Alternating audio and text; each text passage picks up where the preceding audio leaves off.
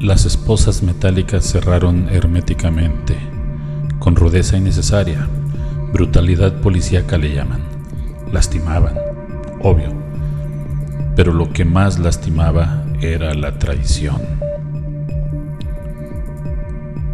Historias camaleónicas. La siguiente historia está basada en hechos reales. Se han modificado los nombres de los protagonistas para proteger su privacidad.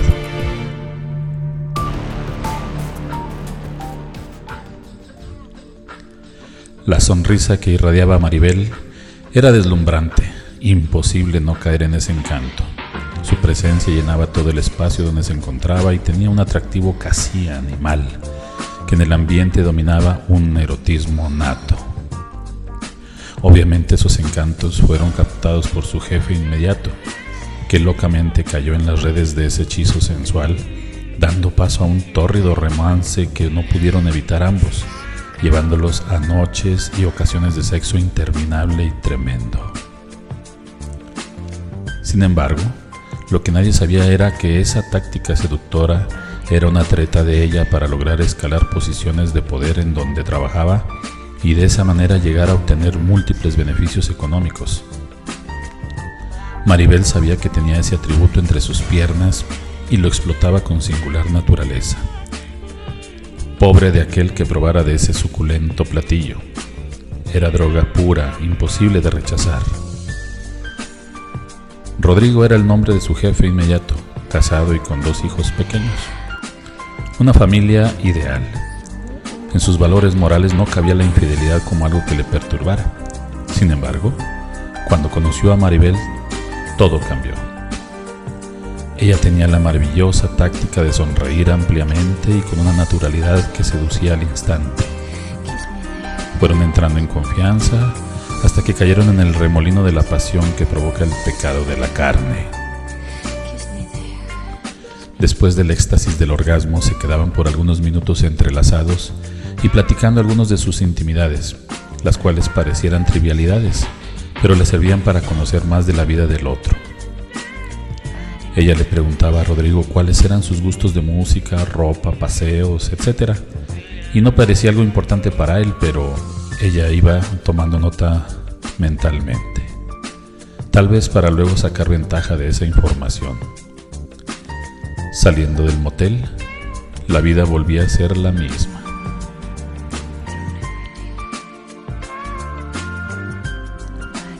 Una tarde de tantas después de salir del trabajo, Rodrigo se dirigió con su familia a una tienda departamental.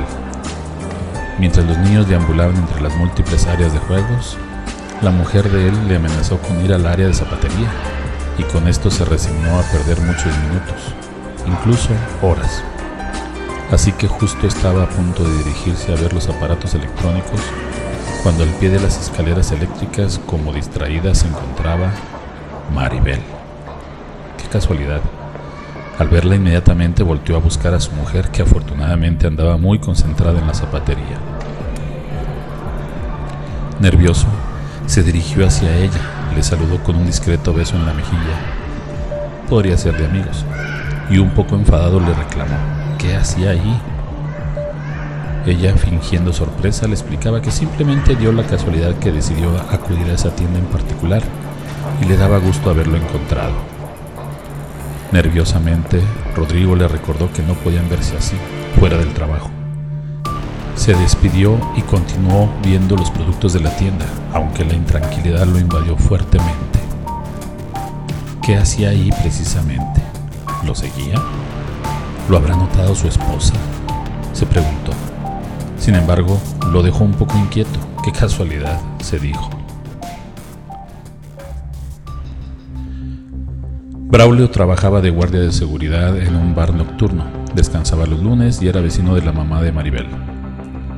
Él fue un eterno enamorado de Mari, así le decía él por la confianza que se tenían. Cuando entró a trabajar en la empresa de Rodrigo, Braulio retomó ese deseo de que Mari se fijara en él y en poco tiempo después de estar en ese trabajo logró salir con ella a un café, pero ella no tenía las aspiraciones de hacer muy formar una relación con Braulio porque le estorbarían sus planes de seguir ascendiendo posiciones y de autoridad. Por lo tanto, fue tejiendo un siniestro plan. Maribel cuando se encontraba entre los brazos de Rodrigo le comentaba que Braulio la cortejaba y a su vez al estar con Braulio sus quejas eran hacia Rodrigo, diciendo que él la hostigaba y le hacía proposiciones indecorosas que ponían a Braulio en una situación tensa e incómoda. A su vez también su jefe explotaba lleno de ira y celos porque le daba detalles de lo que le decía Braulio y además le agregaba que su eterno enamorado la consentía demasiado.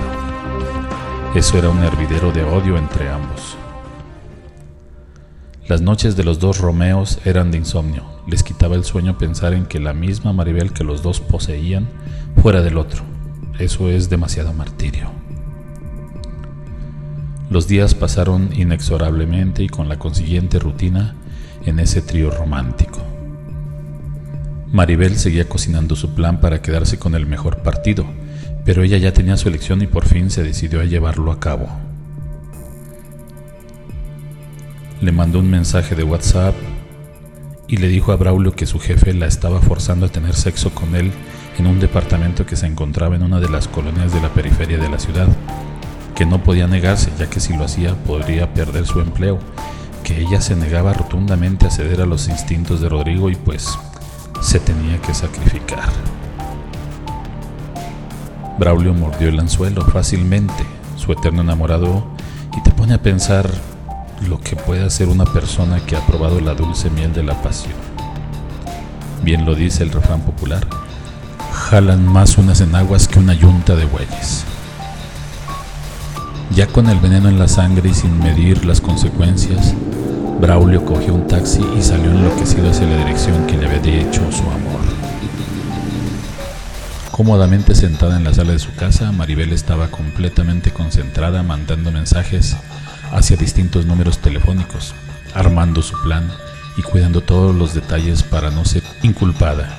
Contrató a unos delincuentes que por unos cuantos pesos o igual les dio algo de placer. Ella sabía de eso bastante. Estos eran capaces de hacer cualquier cosa para obtener unas tachas o marihuana para cubrir sus necesidades del vicio. De la misma manera, inició una conversación con Rodrigo utilizando la misma artimaña le hizo saber que Braulio quería verlo para saldar cuentas sobre ella y que si no iba a la misma dirección donde citó a su otro enamorado, él iría hasta su casa a hacer un escándalo y que se enteraría su mujer. Rodrigo no lo pensó mucho y con cualquier pretexto le dijo a su mujer que tenía que salir a la empresa por una emergencia y de inmediato se trasladó al domicilio en cuestión. Braulio llega a la oscura calle en la colonia aquella, desciende del taxi paga y se dispone a entrar al domicilio que le había indicado Maribel. Pero intempestivamente de la nada salen dos sujetos que lo golpean sin piedad hasta que pierde el conocimiento. Entran con el cuerpo al departamento y se esconden nuevamente a esperar la siguiente víctima. Al momento en que se estaciona el auto de Rodrigo, aplican la misma táctica. Le caen a golpes al jefe de Maribel que no entiende qué está pasando, solo intenta defenderse inútilmente y de la misma manera cae sumido en el desmayo.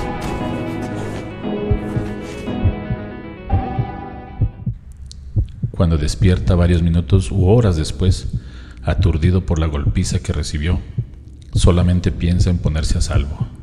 Afortunadamente los delincuentes no le quitaron el auto, lo enciende y arranca velozmente hacia su casa. Él cree que fue Braulio quien lo golpeó y quiere poner en buen resguardo a su familia. Llegó a su casa y al verlo llegar su mujer le cuestiona qué pasó. ¿Qué te pasó? Ve cómo vienes. Nada, nada, me quisieron asaltar pero no pasó a mayores, solo los golpes. Pásale y bañate, quítate todo lo que traes, descansa y mañana, ya mañana vemos. Así lo hizo Rodrigo, ya bañado, y al regresar a la cama cayó como costal de papas y no supo más de él.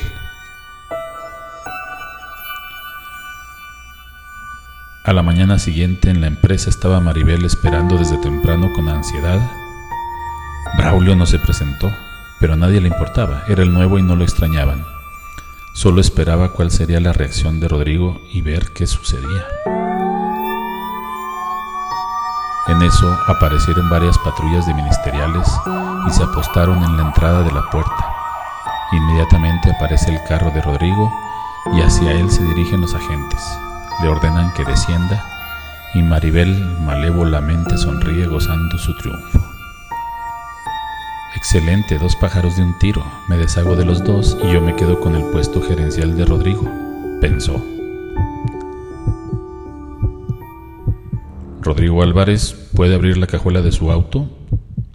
Así lo hizo y con gran sorpresa casi se va de espaldas. Totalmente molido a golpes encontraron el cuerpo de Braulio. Rodrigo no cabía de la sorpresa y en un movimiento casi mecánico se disponía a ser esposado. ¿Un cadáver en su auto? ¿Qué más podía argumentar? Los agentes ministeriales le preguntaron, ¿aquí trabaja la señorita Maribel Espinosa? Sí, es mi asistente. Ah, mire, ahí está en la puerta. Se dirigieron a ella y le leyeron sus derechos. Queda usted detenida por el homicidio del joven Braulio Hernández que se encuentra en la cajuela.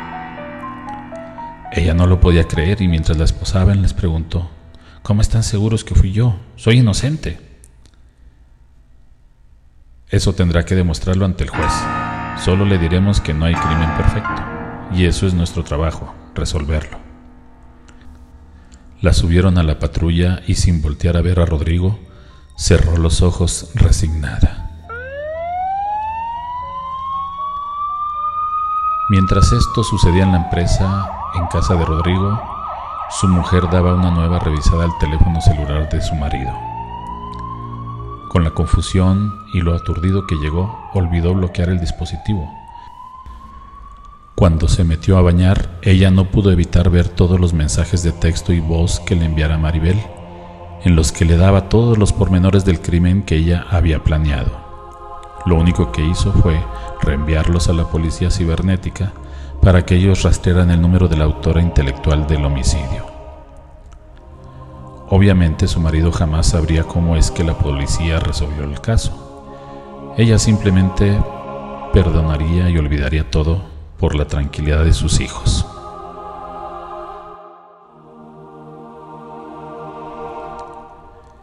Historias camaleónicas son una idea, adaptación y producción de Santiago Aguilar.